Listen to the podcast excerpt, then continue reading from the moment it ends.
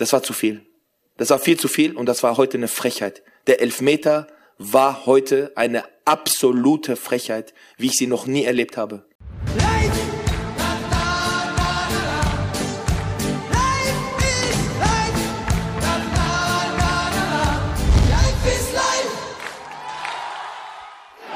Skandal in Frankreich. Payet wird getroffen von einer Wasserflasche und das Spiel Lyon gegen Marseille abgebrochen. Und damit herzlich willkommen hier bei Reifes Live. Das eines der Themen, über äh, das wir heute sprechen werden in dieser Sendung im Bild Antikörperstudio, so würde ich es mal nennen, mit einem genesenen und geimpften Moderator und einem geboosterten Experten Marcel Reif. Wunderschönen guten Morgen. Guten Morgen. Fühlen Sie sich gut? Keine Nebenwirkung. Trotz der, trotz der Themen, die wir äh, heute wieder auf dem Tablett haben, man muss sich ja, finde ich, zwischendurch immer mal wieder ein bisschen kneifen, wenn man denkt, dass wir darüber reden, äh, ein Trainer fälscht einen Impfausweis, Bayern-Spieler bekommen ihr Gehalt abgezogen, weil sie sich nicht impfen lassen. Gleichzeitig kriegt der Videoassistent auch in Jahr fünf seinen Job irgendwie noch nicht so richtig in den Griff. Verrückter wird's nicht mehr, oder? deswegen stehen wir ja hier. Irgendwer muss es erklären. Wir werden uns alle Mühe geben. Und zwar mit dem Meisterkampf zunächst als erstes Thema. Da steigen wir ein mit unseren Themen. Da haben Sie schon mal einen schnellen Überblick, was Sie alles erwartet. Ja, Meisterkampf, dass wir dieses Wort überhaupt so aussprechen und zelebrieren können. Wer hätte das gedacht? Zweimal waren die Bayern in dieser Saison schon vier Punkte weg. Und zweimal sind sie dann anschließend doch gestrauchelt, haben verloren gegen Frankfurt und jetzt gegen Augsburg. Herr Reif, das kennt man ja eigentlich nur von Dortmund, dass man solche Vorsprünge wieder hergibt in dieser Phase der Saison. Das läuft noch nicht rund beim FC Bayern. Nein, das hat ja viele Gründe, unter anderem auch Corona, die, die fehlen. Und ja, und sie leisten es sich gegen vermeintlich gegen Gegner, die man vermeintlich schlagen muss. Also zu Hause gegen Frankfurt musst du gewinnen, in Augsburg äh, musst du, musst du doch äh, egal wie gewinnen. Hier sehen wir die drei bitteren ja. von Nagelsmann in diesen drei Monaten noch. Und das ist, nicht, das ist nicht Bayern-like. Das haben wir ja immer Dortmund, äh, oder die haben es uns ja immer bewiesen, dass sie das können gegen etwas Gegner, die nicht so ganz auf Augenhöhe zu sein scheinen, dann die Punkte zu lassen, die man, die man bräuchte. Also ja, jetzt sie sind die Tabelle lügt ja nicht. Ahaha. Oh, also ja. Dass sie dazu in der Lage sind. Ja, ja, genau. Wir sind ja inzwischen, was weiß ich, 13. Spieltag. Dann, wenn da nur ein Punkt Vorsprung ist, dann ist da nur ein Punkt Vorsprung. Das heißt, bitte sehr, das scheint doch wieder die Phase zu sein, wo man das aufheben muss, was die Bayern liegen lassen. Julian Nagelsmann, der Trainer des FC Bayern, hat sich nach dieser 1 zu 2 Niederlage in Augsburg geäußert und man merkt ihm seinen Frust wirklich an. Ich finde, dass wir in der ersten Halbzeit eigentlich extrem viel Platz hatten, den unglaublich schlecht genutzt haben, haben sehr ja, zurückgerichtet gespielt im eigenen Ballbesitz, sehr viel Rückpässe, hatten äh, ja eigentlich im, im zentralen Mittelfeld eine große Überzahl, die wir ganz, ganz selten gut und zielgerichtet ausgenutzt haben, haben dann eigentlich kaum Durchbrüche gehabt über den Flügel, die eigentlich äh, sehr häufig möglich waren. Und dann waren wir relativ schnell 2-0 hinten auf eine ja, sehr identische Art und Weise, wie wir auch im Pokal gegen Gladbach äh, drei Tore gekriegt haben. Ähm, eine sehr ähnliche Art und Weise, wie wir auch gegen Freiburg dann am Ende ein Tor kriegen, wie wir in der Champions League äh, schon ein Tor gekriegt haben, zuletzt gegen Benfica. Haben ähm, ja die Situation vor zwei Tagen eigentlich nochmal besprochen und heute leider dieselben Fehler wieder gemacht. Natürlich sind wir enttäuscht, was das Ergebnis angeht. Ich bin heute auch tatsächlich den ersten Tag als Bayern-Trainer richtig sauer auf uns. Jetzt nicht äh, auf die Mannschaft allein, auf uns einfach sauer, weil wir das deutlich besser machen müssen, als wir es heute gemacht haben. Ja, Julian Nagelsmann, Herr Reif, man merkt ihm da schon eine große Enttäuschung an, finde ich, dass offenbar die Gegentore immer nach dem gleichen Muster fallen. Und obwohl er als Trainer extra sogar vor diesem Spiel nochmal darauf hingewiesen hat, ist dann wieder passiert. Ja, das geht jedem Trainer so. Also du äh, hast ja hast ja ein paar Ideen und dann siehst du irgendwas geht schief und dann wird wird's trainiert. Und er ist ja ein großer akribischer Trainer, einer der sagt, das hat mir aber gar nicht gefallen, macht das beim nächsten Mal besser, sondern da können wir schon davon ausgehen, dass er sagt, pass auf, darf ich euch das nochmal 45 Mal zeigen und jetzt gehen wir nochmal auf den Platz, da zeige ich es euch mal nochmal die weiteren 55 Mal, damit wir auf 100 kommen. Und dann haben wir es 100 Mal gemacht und dann kommt das nächste Spiel und ähm, es läuft wieder so. Also äh, Nagelsmann verliert insgesamt ausgesprochen ungern. Das merkt man ihm sofort die schmalen Lippen an. Aber ähm, solche Niederlagen wirklich mit Fehlern, die sich so so fast zum System werden, also so eine Art Fußball, das ist nicht, das war kein Bayern-Spiel. Und das hat ihn richtig, er sagt, das war das erste Mal, dass er in seiner Bayern-Zeit, die noch nicht so lang dauert, aber lang genug jedenfalls, der ist das erste Mal, dass er richtig wütend und, und sauer war. Wieso können die Bayern das nicht umsetzen, wenn man sieht, wie die Gegentore fallen, wenn es der Trainer den Spielern erklärt?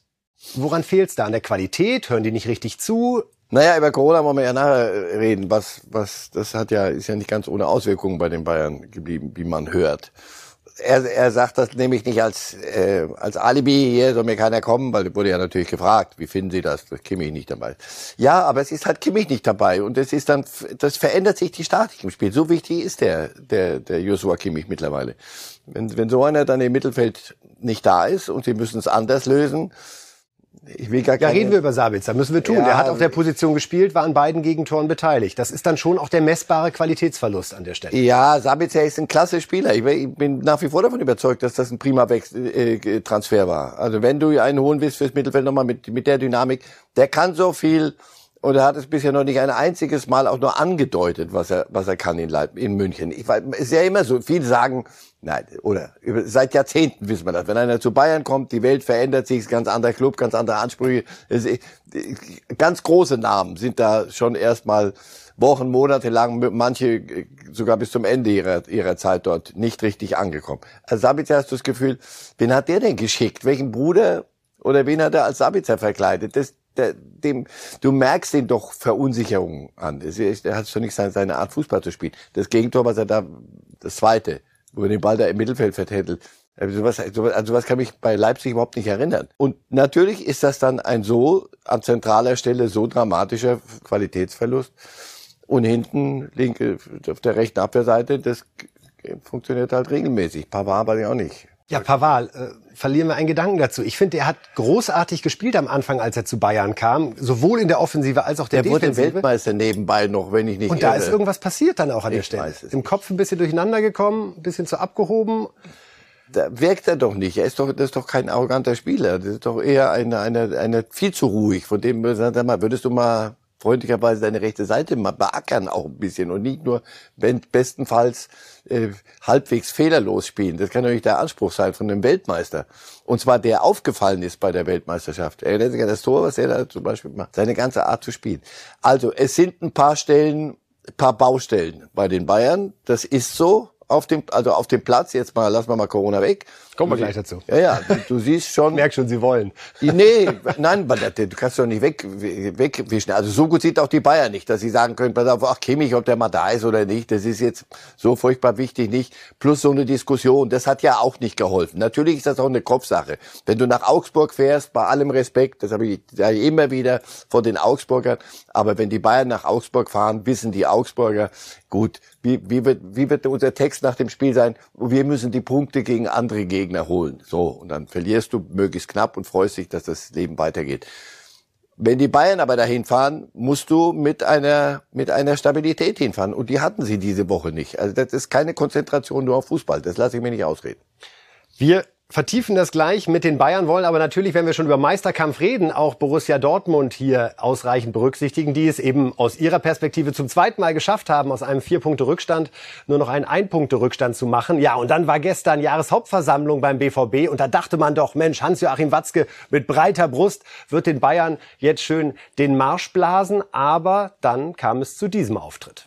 Es ist nicht die Zeit, jetzt heute große Kampfansagen zu machen, große Entwürfe an die Wand zu werfen, sondern wir müssen jetzt erstmal schauen, dass wir diese Pandemie, mit der wir weiter kämpfen müssen, dass wir die, was unseren Club angeht, den im, das im Griff behalten. Und das ist sicherlich eine riesige Herausforderung. Ja, sehr nachdenkliche Worte von Hans-Joachim Watzke. Ich finde auch so von seiner ganzen Ausstrahlung. Das war jetzt nicht, Hua, in zwei Wochen stürzen wir die Bayern, sondern dem scheinen gerade ganz andere Dinge durch den Kopf zu gehen die Verantwortung für das Gesamtgebilde, die Finanzen, Verlust von rund 150 Millionen musste angemeldet werden für die Corona-Phase. Wie haben Sie Watzke erlebt? Naja, und er ist ja verantwortlich für diesen Club. Das ist ja, und er ist ja auch einer von den äh, verantwortlichen Leuten bei einem Club, die nicht nur, äh, wenn die Sonne scheint, irgendwo sich in der, auf der Tribüne sonnen, sondern das ist schon der Macher dort. Und zwar nicht Dreierkette, Viererkette, sondern um, um das ganze Ding am, am Laufen zu halten. Und dem geht's genauso wie uns doch allen. Wir dachten im Sommer, hey, ist doch alles vorbei, ist doch alles gut, komm, wir sind auf einem super Weg, die Stadien werden wieder voll, alles wird wieder prima laufen. Jetzt musst du vor jedem Samstag fragen, na, wie viele dürfen denn wohin rein, wo sind wir denn? Fußball macht selber auch seine seine falschen Bewegungen in die falsche Richtung zuweilen jetzt zur Zeit. Also das ist eine Zeit, finde ich gut, ist, ist er gut beraten und im Übrigen um rein sportlich, er, möglicherweise hat er das Spiel der eigenen Mannschaft gesehen am Samstag. Also äh, die Kampfansage sollte weniger von ihm kommen, sondern von von der Mannschaft. Die kam zwar in, in letzter Minute äh, mit, mit dem 2-1, aber das Spiel selber war jetzt nun nicht so, dass man sagen Gegen Stuttgart äh, knapp gewonnen. Karl-Heinz Rummenigge interessanterweise, der ehemalige Vorstandsvorsitzende von Bayern, hat sich bei Sky 90 Richtung Mats Hummels geäußert und sagte, Mats scheint schon den Eindruck zu vermitteln, dass er mit der Geschwindigkeit Probleme hat. Ist ja fast ein Reifsatz. Sowas würde ich nie sagen in Richtung Mats Hummels. Karl Rummenigge, ich weiß, das gefällt euch und ähm, der äußert sich ja jetzt gern, sehr viel meinungsfreudiger als natürlich in Amt und Würden. Und äh, das war noch der alte Bayern-Impuls. Komm, pass auf, äh, die sind uns jetzt am, auf den Pelz gerückt. Dann geben wir ihnen mal ein Knöchelchen, mal sehen, wie sie dann reagieren. Ja, sie springen aber im Moment noch nicht so. Hat er denn recht bei Hummels, dass wir da doch in 1 zu 1 Situationen gerade häufiger Probleme sehen? Schön fair bleiben. Der war verletzt, ist, er macht wieder nicht den, den topfitten Eindruck. Und ein Spieler in dem Alter, er war noch nie ein Sprinter, ähm, der, der nicht topfit ist, dem fehlt ja mehr als nur einem Jüngeren im, im, im gleichen Fitnesszustand, sondern dann kann er äh, in, in manchem, sie, merkst du das, die, das Tor, das er, in, an dem er da mit die Aktien drin hat, wo er ausgespielt wird, ja, das, das ist so, er, er wird das ja auch nicht leugnen. In Aber zwei Wochen abschreiben ist ein bisschen früh. In zwei Wochen, liebe Fußballfans, kommt es dann zum direkten Duell. Jetzt natürlich mit einer großartigen Konstellation Dortmund gegen Bayern am Samstag, den 4. Dezember. Dann übrigens direkt nach Schlusspfiff hier die Analyse mit Karl-Heinz Rummenigge. Sie haben es sich schon gedacht. Insofern merken Sie sich das an der Stelle vor. Ja, und Herr Reif, jetzt reden wir nochmal über den Corona-Schwerpunkt beim FC Bayern. Denn die Bayern haben reagiert.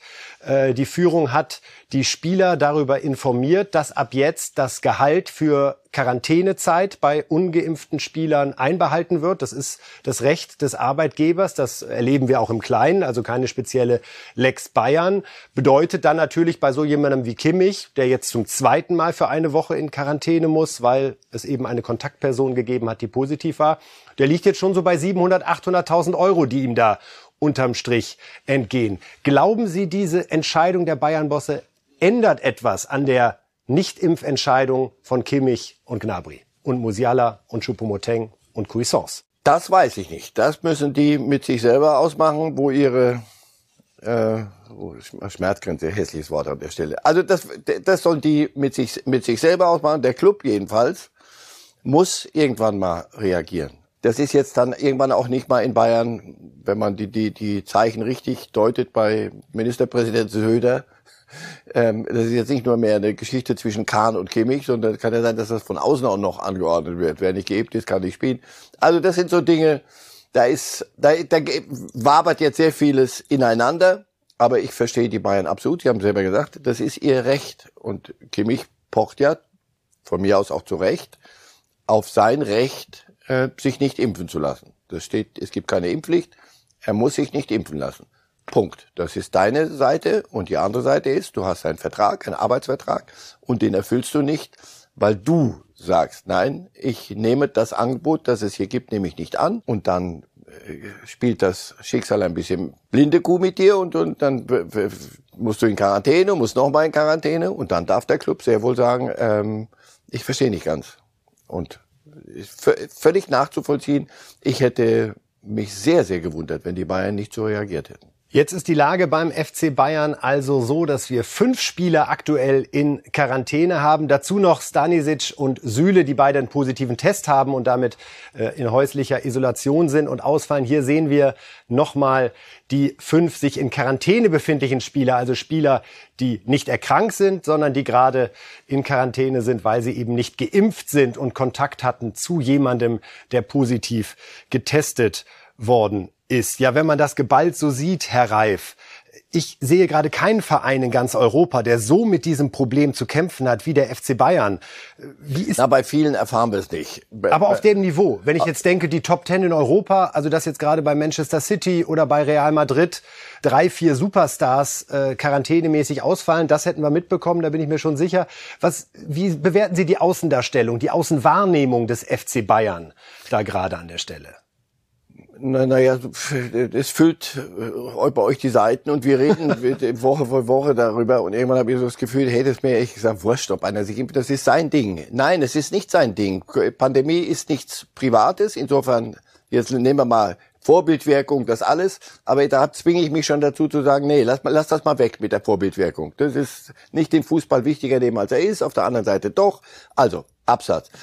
Aber fragen Sie doch mal nach, nach innen. Also wir haben ja vorhin darüber geredet, Nagelsmann möchte bestimmte Dinge äh, verbessern auf dem Platz. Das heißt, muss man trainieren. Sind die jetzt, die können aber auch am Trainingsbetrieb in, in manchen Dingen nicht teilnehmen. So. Also wenn das da weiter so läuft, können die gar nicht an dem Trainingsbetrieb teilnehmen. Also was machen wir dann nochmal? Dann kommen die zum Spiel rein, weil sie das Arbeits, da sind sie als, als äh, auf dem Arbeitsplatz, also das dürften sie. Das ist alles, was natürlich einen, einen die Mannschaft hat einen Ein, Hals. Die Mannschaft, das davon, das wissen wir nicht, aber davon können wir sehr, sehr gut ausgehen, dass die sagen, so pass mal auf, jetzt vergeigen wir gerade in Augsburg. Also es gibt ja genug Leute, die sagen, die haben sich sehr gefreut, dass die Bayern in Augsburg verloren haben. Nicht nur, weil sie sagen, oh, da wird der Meisterschaftskampf spannender, sondern, na, dann wollen wir mal gucken, ob das Problem vielleicht jetzt ein bisschen bei den Bayern klarer wird. Und siehe da, dann holen die Bosse die Spieler zusammen. Ich denke, das hat sehr geholfen. Werden denn jetzt nicht Müller, Lewandowski, Neuer, die, die müssen sich doch eigentlich diese Spieler jetzt noch mal packen und zwar sagen, ja, es ist euer gutes ja. Recht, aber guckt euch doch mal an, die Saison rinnt uns hier durch die Finger, wenn es so weitergeht. Ja, und das ist, das ist, ist Profifußball und es sind die Bayern, deswegen macht das große Schlagzeilen, aber das könnte ich mir in jedem kleinen Betrieb vorstellen. In jeder kleinen, was weiß ich, Bäckerei, irgendwo, fünf, sechs Leute, davon wollen zwei äh, pochen auf ihr Recht, etwas nicht zu tun, was aber Auswirkungen hat auf die Gemeinschaft. Das ist ganz einfach runtergebrochen. Jetzt lass mal Kimmich weg und die Bayern weg. Es geht darum, dass dass eine, eine, eine Solidargemeinschaft sein muss, so, so, so eine Kabine. Ohne Corona sagen wir das doch auch immer. Also wenn da einer aus, aus der Spur geht oder mal um die Häuser zieht, haben wir doch früher auch immer Riesenwirbel gemacht. gesagt, guck mal, so, und der Kabine wurden die dann richtig, richtig sauer. Jetzt hast du diese Geschichte und die geht weiter und weiter und weiter und wir gucken auf die Tabelle und es ist nur noch ein Punkt. Und dann die Bayern, pass auf. Erwarten Sie das von dem Kapitän Neuer, dass der diese Gesamtkonstellation erkennt und dann im Namen der Mehrheit der Mannschaft auf diese Spieler zugeht? Er müsste sich schon sehr blind stellen, wenn er nicht, aber davon gehe ich die ganze Zeit aus, dass die sagt, mal Leute, aber dennoch, nochmal, schön immer trennen, was muss, was kann, welchen Druck kann man ausüben. Können Sie sich vorstellen, Herr Reif, dass die Bayern sogar entscheiden zu sagen, wir nehmen diese ungeimpften Spieler jetzt mal raus aus dem Spielbetrieb, weil wir merken, diese ständige Unruhe, diese Unsicherheit innerhalb der Mannschaft, so die nächste Testrunde, war was dabei, müssen alle fünf wieder weg. Dass man sich sogar bewusst entscheidet, trotz der sportlichen Qualität, wir reden über Gnabry, wir reden über Kimmich, über Musiala, trotz der sportlichen Qualität zu sagen, wir separieren das jetzt und wollen einfach planbar jetzt erstmal die Saison weiterspielen. Das wäre die Ultima Ratio. Also das, das, Vorstellbar das, aus Ihrer Sicht? Ja, wenn, dies, wenn, wenn, wenn Nagelsmann, und der ist doch der entscheidende Mann, wenn der sagt, pass auf, ich habe das Gefühl, das, was, der, was Kimmich mir spielerisch bringen könnte, ist die eine Seite. Und das, was hier an Dauerthema ist und die anderen lähmt, also das, was die anderen bringen, dann ihre Leistung nicht so. Und so, dann wird das, ist das mathematisches Exempel. Wird jemand durchrechnen und wird sagen, pass auf, damit das Thema endlich weg ist, Mal gucken, was, bis probieren wir es mal anders. Also klar ist es vorstellbar, aber nochmal, wir reden über Gnabry und über, über Kimmich. Und wir reden über den FC Bayern mit dem tollen Kader, mit allem, was, was dazu gehört. Aber sorry, also den Club musst du mir zeigen, der sagt, die zwei brauchen wir aber mal nicht, die tun wir mal weg. Deswegen nochmal, das ist eine, eine Situation, in der sich der FC Bayern befindet, mit Mithilfe der Kollegen, die das anders sehen. Und in zwölf Tagen, wir haben es gerade angesprochen, ist das große Spiel Dortmund gegen Bayern. Aus Bayern Sicht nicht auszudenken, wenn gesunde Spieler nicht spielen dürfen und insofern hochinteressant zu sehen, wie sowohl die Bayern-Führung damit umgeht, aber auch, ob möglicherweise die Spieler äh, sich noch entscheiden, sich impfen zu lassen. Auch da fangen jetzt ja so Rechenbeispiele an. Wann wäre eigentlich ein günstiger Zeitpunkt für einen Fußballer aus Karriereperspektive, sich impfen zu lassen, damit man da so in die Winterpause vielleicht noch ein bisschen reinrutscht. Wir bleiben dran. Ja, und sprechen jetzt auch noch einmal groß über Corona, denn das, was rund um Markus Anfang bei Werder Bremen passiert ist in den letzten vier Tagen, hätte sich sicherlich auch keiner äh, denken können. Der Spieler Marco Friedl wurde positiv getestet. Daraufhin hat das Gesundheitsamt äh, ja die Kontaktpersonen und deren Impfnachweise einmal unter die Lupe genommen und ist dann da auf Ungereimtheiten beim Trainer ausgerechnet gestoßen. Der zweite Impftermin soll laut seinen Unterlagen stattgefunden haben, ja, als gerade Trainingslager in Österreich war mit Werder und auch eine Chargenummer von einer angeblichen Impfdosis war so nicht auffindbar. Also, Herr Reif, es macht mich immer, ehrlich gesagt, fassungslos, nach wie vor, dass überhaupt jemand sich solch eines Instrumentes, eines gefälschten Impfpasses bedient, aber dann auch noch, muss ich schon sagen, in dem Fall jemand, der in der Öffentlichkeit steht, der vor einer Woche im Bildinterview noch gesagt hat, ich bin geimpft, aber die Entscheidung ist natürlich jedem selbst überlassen. Es gilt die Unschuldsvermutung. Da, da müssen wir. Na, da würde ich sagen, in dem, also sage ich, mit unserer Lebenserfahrung, äh, wenn ja. jemand sofort zurücktritt, Werder sagt klar, es sind neue Erkenntnisse bin aufgetaucht. bin ich bei. Also aber dennoch immer fürs noch Protokoll in Ordnung. Vorwärts, fürs Protokoll aber immer noch. Dass es hier ich, nicht korrekt gelaufen ist, ich glaube, darauf können wir uns einigen. Ja, sonst wäre er ja bei seiner Darstellung geblieben. Es ist alles in Ordnung und das wird sich jetzt in Kürze aufklären. Es hat sich dermaßen aufgeklärt, ja, dass die Werder äh, dass der Club selber gesagt hat, oh, äh, die Aufklärung reicht uns für den Anfang jetzt hier, hm, für fürs erste Mal. Ich glaube, wir wir müssen da die Reißleine gemeinsam ziehen. Ich denke nicht nur, dass er es alleine äh, entschieden hat. Wenn es so ist, wie es wirklich sehr, sehr, sehr eindeutig zu sein scheint, dann stehst du da und denkst, äh, ich dachte, ich hätte jetzt schon eine Menge gehört und gesehen, auch in Corona-Zeiten. Aber das ist dann nochmal und auch davor, wenn ich denke, ich dachte ja ehrlich gesagt, seitdem Christoph Daum freiwillig einen Kokstest gemacht hat, obwohl er anschließend positiv war, verrückter kann es nicht mehr werden. Aber warum offenbart sich, wenn ein Bundesliga-Trainer damit ein Problem hat? Und auch da sagen wir wieder, es ist ja das Recht eines jeden. Ja, natürlich wird es diskutiert, aber er hat Werder damals informiert, als er kam, dass er noch nicht geimpft sei und dann zwei Monate später sagte er, jetzt ist alles gut, ich habe hier meinen digitalen Impfnachweis. Nochmal, es gilt die Unschuldsvermutung, aber das ist kriminell, das wäre kriminell. Das ist nicht nur ein, ach, du, ich habe halt gesagt, ich nehme nehm mein Recht in Anspruch, mich nicht impfen zu lassen. Da, wo ich sage ja auch schon, Leute, aber dein Recht ist doch auch das Recht der anderen. Also das muss doch, aber hier geht's gar nicht darum, was, was man machen kann und nicht kann, sondern das kann man nicht machen. Und das darf man nicht machen. Und nochmal, das ist in Zeiten wie diesen, und wir reden über wirklich, die Bilder sehen wir jeden Abend in den Nachrichten, äh, was, was Corona bewirkt. Das ist, das ist kriminell. Also das, das, Wie kommt der Fußball da jetzt gerade wieder raus? Es ist ja, ja so ein bisschen, hat man den Eindruck, es kippt gerade ein bisschen. Ich finde, der Fußball hat lange Zeit ein hervorragendes Bild Absolut. in der Pandemie abgegeben, sogar ein vorbildliches ja. mit dem Hygienekonzept, ja. das weltweit, nicht nur im Sport, sondern auch in anderen Bereichen äh, übernommen wurde. Auch die Impfquote, muss man ja immer noch sagen, ist ja in der Bundesliga viel höher als im Bundesdurchschnitt. Absolut. Aber jetzt in dieser Zuspitzung der negativen Ereignisse muss man sagen, schwierig. Ja, wenn du als Leuchtturm leuchtest positiv, leuchtest du ähm, gar nicht, wenn es nicht läuft. Und das ist im Moment genau das, was den Eindruck hast du gerade. Wir reden nicht über die, die, die durchgeimpft sind, Clubs, die wissen, was, was geht, was nicht geht, die sich an, an alles halten. Und dann hast du die Bayern in der, in der Dauerschleife mit, äh, mit Kimmich. Und du hast jetzt diese Geschichte als, als wirklich möglicherweise ziemlich wahrscheinlich negativsten aller tief, tiefsten aller Tiefpunkte. Ja, das ist nicht gut. Also das Thema Vorbildfunktion müssen wir jetzt erstmal völlig mal zur Seite tun. Jetzt würde ich sagen, schnellstens diese Dinge aufräumen und sich an das halten, was geht. Ja, jetzt haben wir wieder geguckt, wie die, die, die alte Försterei war, war voll. Das war eine prima Stimmung, es war alles weitestgehend gut und Maske und vieles hat funktioniert. So. Und du denkst, guck mal, das ist doch der Weg zurück in die Normalität. Erstens sind wir gerade nicht auf dem Weg in die Normalität. Vielleicht machen wir es uns dann auch manchmal zu einfach und freuen uns über so, so, eine, so ein Bild, so eine volle Stadion und die, die Stimmung. Man hat so das Gefühl, ach, für einen Moment vergessen wieder. Ja, und dann wirst du äh, vom Fußball selber wieder so in die Realität zurückgeholt. Also du sammelst auf die Art sicher keine, keine Pluspunkte in der, in, in, bei den weichen Faktoren. Also kommt da setzt sich so ein Ministerpräsident, der neue von Nordrhein-Westfalen, dann in der Pressekonferenz hin und sagt, ja, wir, wir sind uns eigentlich einig, dass äh, müssen alle geimpft sein. Nee, das ist rechtlich gar nicht so zu machen. Also, aber da hast du wieder das Gefühl Symbolpolitik.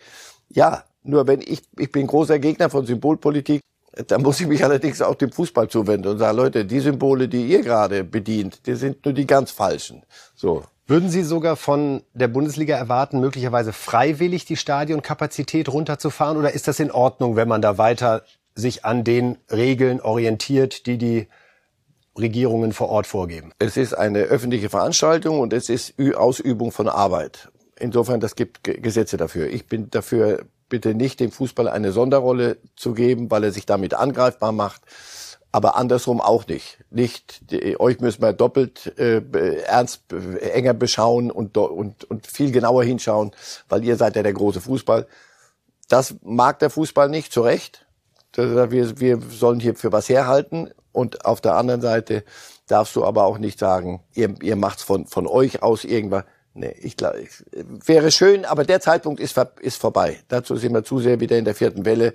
Ich glaube, wir sind alle gut beraten, klare Richtlinien zu haben und uns an, an die zu halten. Jeder.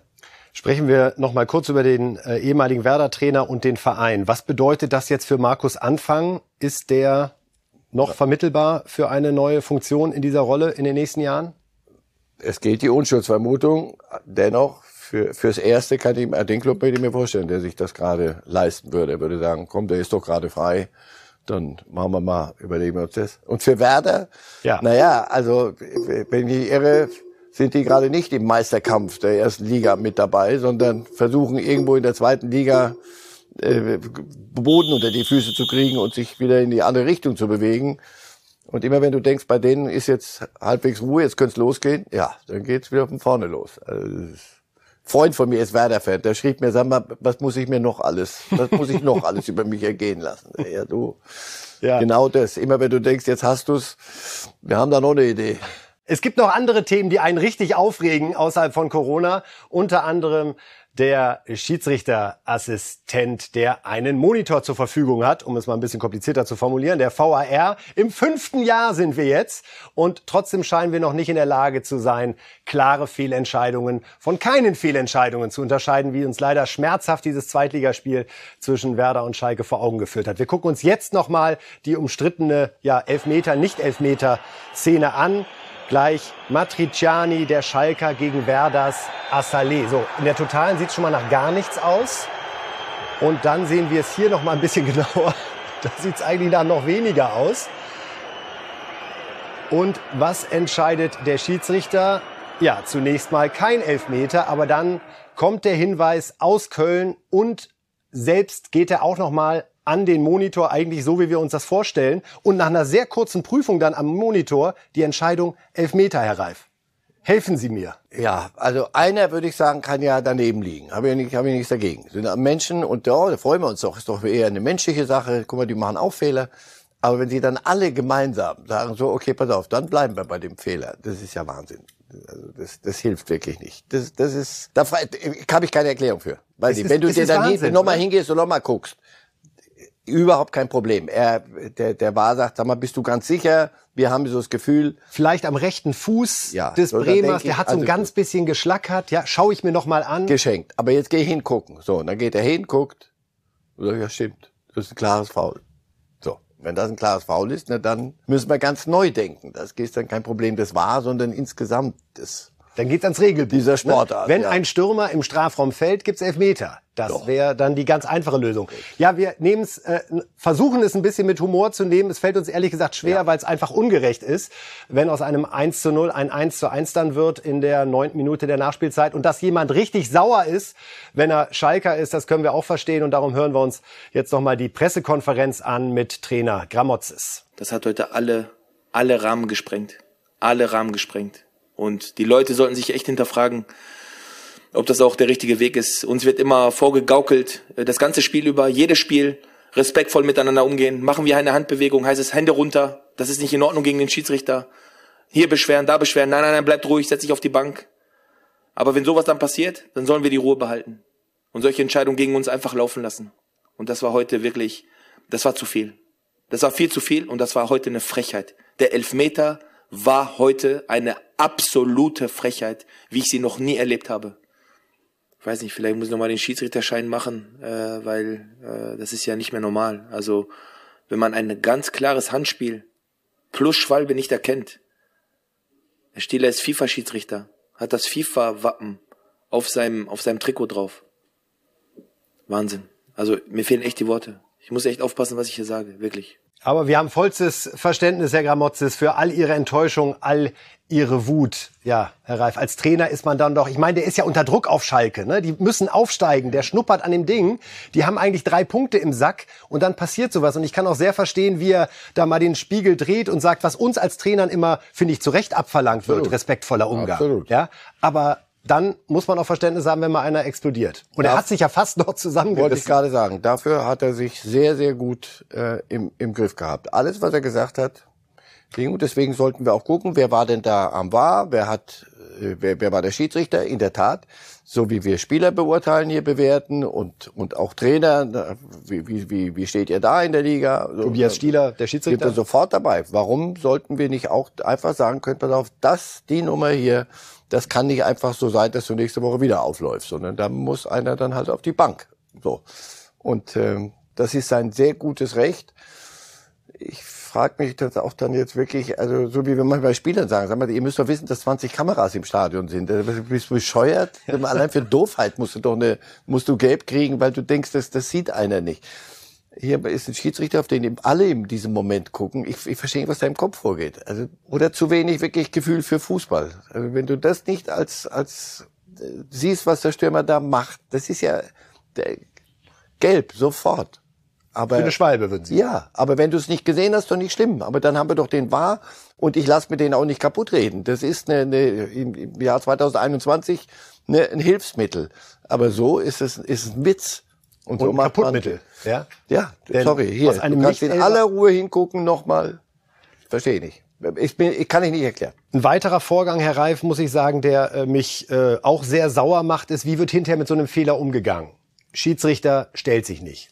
Wir erwarten von Trainern, von Spielern, dass sie sich nach dem Spiel stellen. Schiedsrichter stellt sich nicht. DFB stellt sich auch nicht. Stattdessen wird dann am späten Sonntagnachmittag ein Interview, Interview auf der DFB Homepage veröffentlicht. Da antwortet dann nicht mal eine Person, also nicht der Schiedsrichter oder äh, Schiri Boss Fröhlich, sondern da werden die Antworten gegeben von der sportlichen Leitung der Elite-SchiedsrichterInnen. So. Also es wird völlig abstrahiert und dann kommt folgende Antwort raus. Die TV-Bilder bringen hier keine Evidenz, die es erfordert, dass es klar und offensichtlich falsch war, dass es in dieser Situation keinen Strafstoß gegeben hat. Äh, hm, also, es war Unsinn. Eine Intervention des Videoassistenten war hier nicht angemessen. Und was mich ärgert ist, die lassen den Schiedsrichter völlig raus. Also ich meine, es hat sich doch dann der Schiedsrichter entschieden nach der Intervention, selbst da sage ich noch, wenn der in Köln denkt, du, da war was. Hat er einen Fehler gemacht, darf er auch machen. Jeder Mensch macht Fehler. Aber da geht der andere hin und sagt, pass auf, ey, ja, danke für den Hinweis. Das war jetzt ja irgendwie das Acht-Augen-Prinzip. Hast, du, hast du sie noch alle? Du siehst doch, was der treibt. Der Kölner Keller ist ja auch voll. Da sitzt ja nicht nur einer, ja? Dann geht also, er selber noch hin. Nochmal, es wird immer Fehler geben. Und das, das lass uns das doch wirklich positiv nehmen. Also das ist, oh, sind immer noch Menschen, die da, die dazu, und Menschen machen Fehler. Das ist so banal, die, man traut sich gar nicht, das lauter auszusprechen. Aber das ist doch in Ordnung. Nur der eine macht einen Fehler, der andere hat die Gelegenheit und die Möglichkeit, die technische, es zu überprüfen und sagt, pass auf, äh, lass gut sein. äh, leg dich wieder hin, das bei, bei aller Liebe, das, das pfeife ich nicht als Elfer. So, wenn das aber kollektiv dann in den in den Wahnsinn abgleitet, wie bei dieser Szene, das ist mir das ist mir zu hoch, ehrlich. Und natürlich musst du dann sagen, wer war das? Ganz einfach ist doch bekannt. Wir machen das doch nicht anonym, sondern nicht irgendeine eine unter Kapuzen sitzende äh, Truppe da irgendwo, sondern der sitzt da, der pfeift das, die beiden kommen in Kontakt, die beiden gucken das gemeinsam und entscheiden beide für auf äh, Elfmeter. Naja, gut. Und ganz extrem wurde es ja dann, dass bei dem Spiel Leverkusen gegen Bochum, wir haben die Fotos äh, nochmal da, da hätte es einen Elfmeter geben müssen, als Tar gegen Antwi Ajay agiert. So, wenn Tar jetzt da, noch wenigstens sagen könnte. Bei aller Liebe sogar, ja. das Foto sagt alles, die Videobewegung sagt alles. So. Nee, sagt noch nicht alles. Alles sagt dann auch noch Tar nach dem Spiel, sagt. äh, äh, dann war es aber zu spät. Gut, gut, dass das nicht gepfiffen wurde, was man durchaus hätte pfeifen können. Ehrt ihn, hilft aber den Bochumer nicht, ob de, doch wurscht, wie das am Ende ausgegangen wäre. Aber das ist doch eindeutig. Hier, das Ding, ich habe das nochmal gesehen, auch diese Zeitlupe noch zweimal, da denke ich, sag mal, ja, also der war hat an diesem Wochenende eine relativ schwache Phase gehabt. Eine sehr, sehr schwache Phase. Und hoffentlich ist das nur eine Phase. Und hoffentlich gehen die alle jetzt nochmal gemeinsam über die Bücher und machen nicht solche, solche Interviews mit, mit so viel Fremdworten und einer so Verklausulierung, ja. dass du sagst, wir brauchen Transparenz, wir brauchen eine Fehlerkultur. Willst du mich auf den Arm nehmen, mein Freund? Und das wäre meine Dingen, Frage gewesen. Vor allen Dingen brauchen wir weniger Fehler an der Stelle. Das wäre im Sinne des Sports. Und dafür ist der WR ja mal erfunden worden. So, jetzt sprechen wir über internationalen Fußball. Ja, Solskjaer hat es jetzt doch erwischt bei Man United. Er muss gehen. Und es gab dann ein sehr, sehr ungewöhnliches Abschiedsinterview. Habe ich so in der Form eigentlich auch noch nie auf dem Niveau gesehen, wenn ein Trainer gehen muss. It's not for everyone.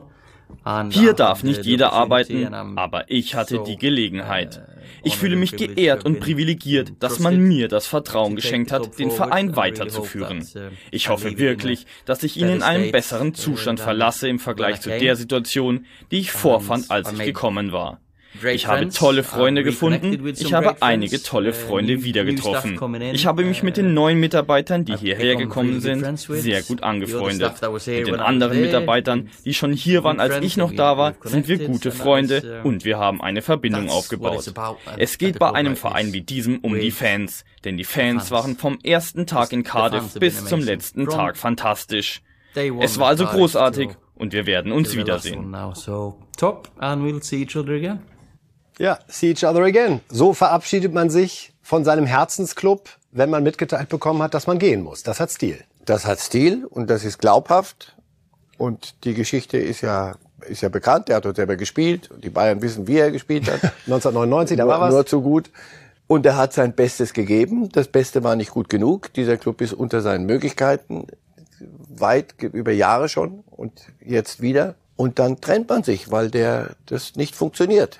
Und wenn man das auf diese Art macht, Leute, da bin ich überhaupt nicht bereit, da auch nur im, in Halbsatz falsch zu interpretieren, sondern. Ist sie dann jetzt eine tolle Idee? Er wird ja gerade als Favorit gesehen für diese vakante Trainerposition. Ja, ja. Und dann äußert sich Cristiano Ronaldo und sagt, ah, ich hätte aber lieber Luis Enrique. Das ist natürlich ein Einstieg in die Trainerdiskussion. Ja, ist doch klar. Es gibt ein, zwei, die noch äh, im Moment äh, vakant sind oder im Moment nicht in Amt und Würden.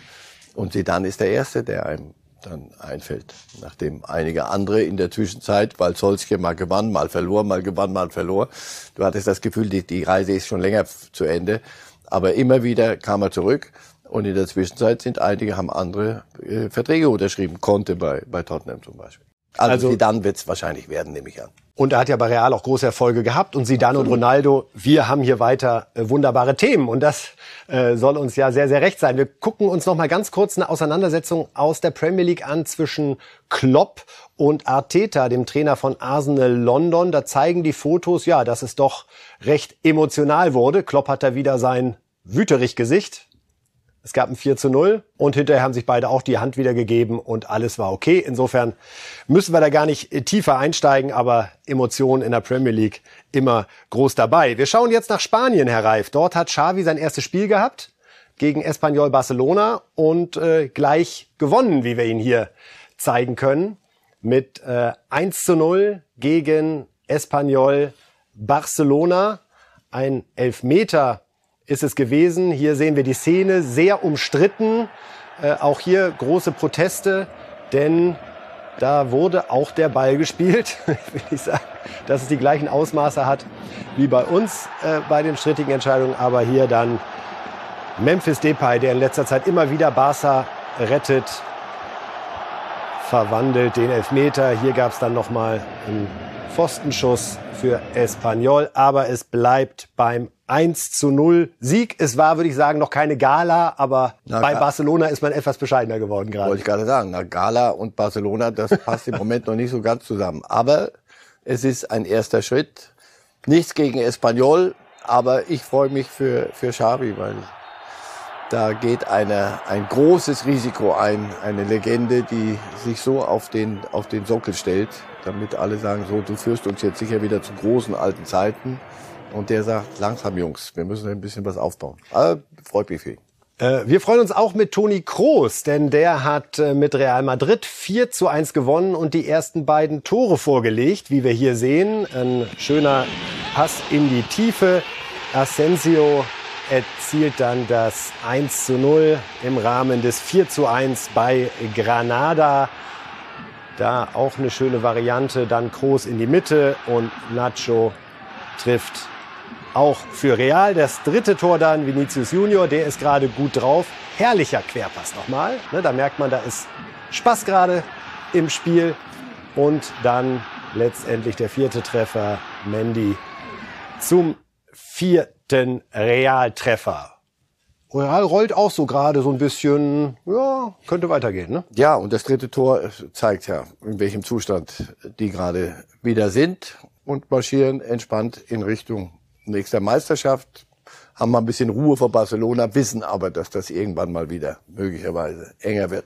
Aber denen zuzugucken macht wieder Spaß. Ja. Vinicius äh, Junior hat uns ja auch diesen tollen Trick gerade beim Spiel gegen die Argentinier gezeigt. Da ist also einer richtig gut drauf. Ja, und es ist endlich passiert. Das erste Tor von Lionel Messi in der französischen Liga.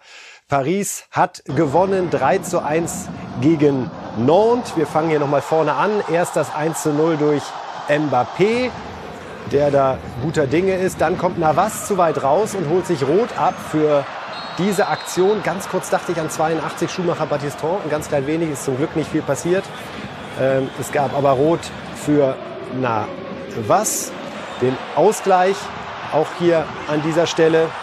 Zwischenzeitlich kann Nantes also egalisieren zum 1 zu 1. Aber dann kommt ein sehr kurioses Eigentor, was Paris wieder nach vorne bringt. Aus 20 Metern. Apia grätscht ihn da. Und dann kommt Messi. Sein erster Treffer. Ein typischer Messi. Tja, er kann es halt. Er kann halt doch Fußball spielen. Er kann Fußball spielen. Ja, Mensch. Wer hätte das gedacht, ja? Den Argentinier sollten wir im Auge behalten. Ja? ja Vielleicht wird das, das noch einer. In Zukunft könnte der uns noch beschäftigen. Ja, aber das, schau, das, das ist doch der Punkt. Auf den wird es doch jetzt sehr ankommen, wenn Paris andere Ziele hat, mit Verlaub, als, als Nord 4 zu 1 zu schlagen. Und es hat mehr Schlagzeilen in die falsche Richtung gegeben, als jetzt, wo wir auf so ein Tor von ihm gucken. Also die werden sich schon irgendwann zusammenraufen müssen, sonst macht das ganze Harlem Globetrotter-Thema keinen Sinn. Wir lieben es, ja. Äh, guter Spieltag äh, für die großen Vereine in Europa, muss man sagen, bis auf den FC Bayern, der ja in Augsburg verloren hat. Wer hätte das gedacht? Ja, und dann gab es diesen Skandal in Frankreich, den wir Ihnen am Anfang der Sendung schon kurz gezeigt haben, bei Lyon gegen Marseille. Da fliegt die Flasche auf Payet. Schon in der dritten Minute war das. Und da muss man wirklich nicht von Schauspielerei reden. Wenn jemanden eine gefüllte Wasserflasche trifft, dann tut das richtig weh. Und der Schiedsrichter entscheidet, an dieser Stelle hier ist Schluss. Also schon nach drei Minuten wird das Spiel zwischen Lyon und Marseille nach diesem Flaschenwurf abgebrochen. Herr Reif, Sie haben es vorhin angesprochen, es ist nicht das erste Mal. Frankreich entwickelt sich da wirklich sehr, sehr negativ. Es ist übrigens das dritte Auswärtsspiel von Marseille in dieser Saison, bei dem Gegenstände geflogen sind in diesem Ausmaß. Was ist da los? Ja, weiß nicht, ist jedenfalls so, dass du sagst, pass auf, so kann man kein Fußball spielen. Und äh, entweder begreifen das welche, die, die sich so verhalten oder man muss es ihnen klar machen und dann finden Fußballspieler halt nicht mehr statt. Nur die haben also irgendwelches, so, so, so ein Krimineller, und das ist ja, das ist ja eine versuchte Körper, mindestens versuchte Körperverletzung.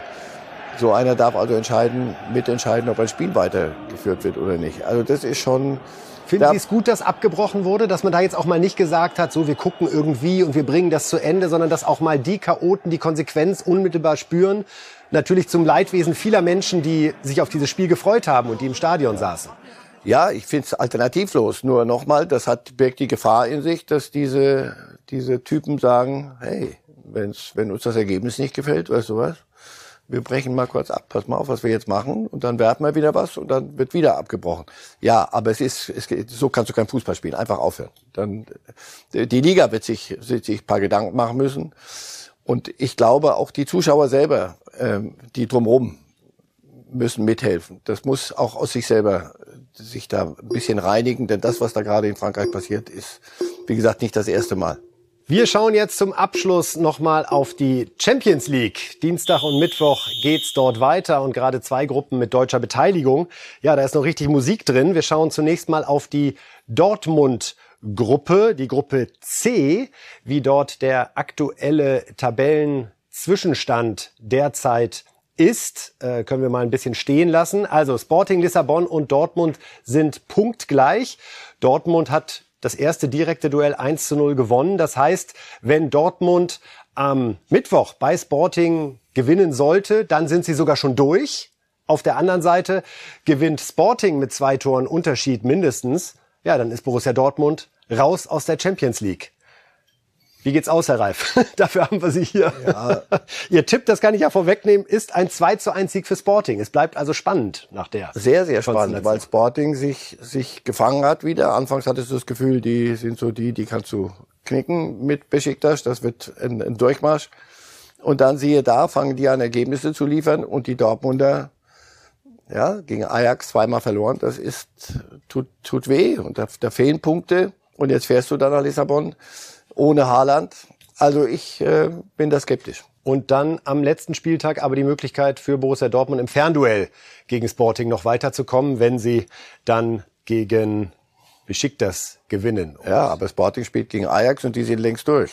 Insofern. Ich merke, Sie haben so ein bisschen das, die Europa League Sorge, was Dortmund betrifft. Im, Im, Moment habe ich ein bisschen die Sorge. Auch das, was ich gesehen habe, die, Me die Meisterschaft wird ja ganz spannend bei uns, aber das Spiel gegen Stuttgart war jetzt nicht so, dass du sagst, die fahren nach Lissabon und machen da mal. Und ich weiß, dass Dortmund-Fans mich dafür hassen werden, aber vielleicht wäre es für den deutschen Fußball gar nicht schlecht, wenn Dortmund in die Europa League rutscht. Die Chance, das Ding zu gewinnen, ist deutlich größer als in der Champions League hinzukommen. Mhm. Aber ich weiß, das ist eine, äh, stößt bei Fans des Vereins immer äh, auf wenig Zustimmung. Kann ich auch total verstehen.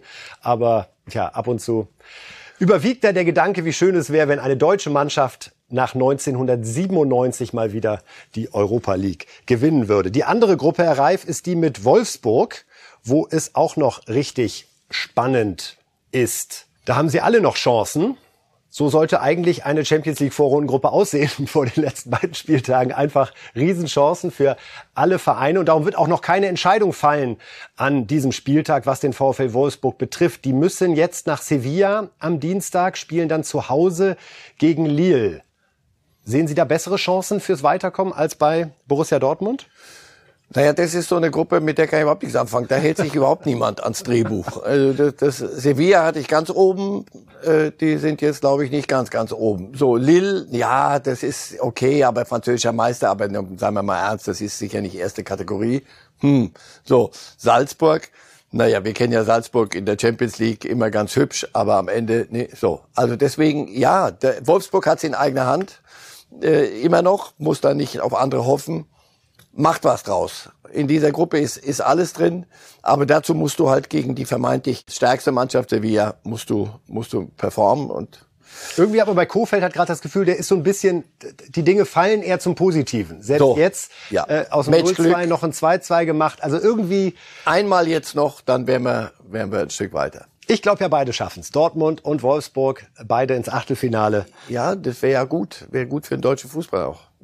Nehmen wir. Wenn auch nicht in der Europa League. Aber ich glaube, die in Dortmund schlafen wir noch mal über ihren Vorschlag schlafen die noch mal. Diskutieren wir dann Mitte Dezember, äh, liebe Fußballfans, wenn wir wissen, wie die Champions League Vorrunde ausgegangen ist. Also eine spannende Champions League Woche an der Stelle. Ja, und das sind unsere offiziellen Themen gewesen. Sie sehen es hier, wir können noch mal ganz kurz uns die Tipps angucken von Marcel Reif für die vier Spiele, wenn wir die noch mal gerade parat haben. Dynamo Kiew gegen Bayern 0 zu 2, Sevilla Wolfsburg 2 zu 0, aha, Brügge Leipzig 1 zu 2 und Sporting gegen Dortmund 2 zu 1. Danach bleibt es sehr, sehr spannend.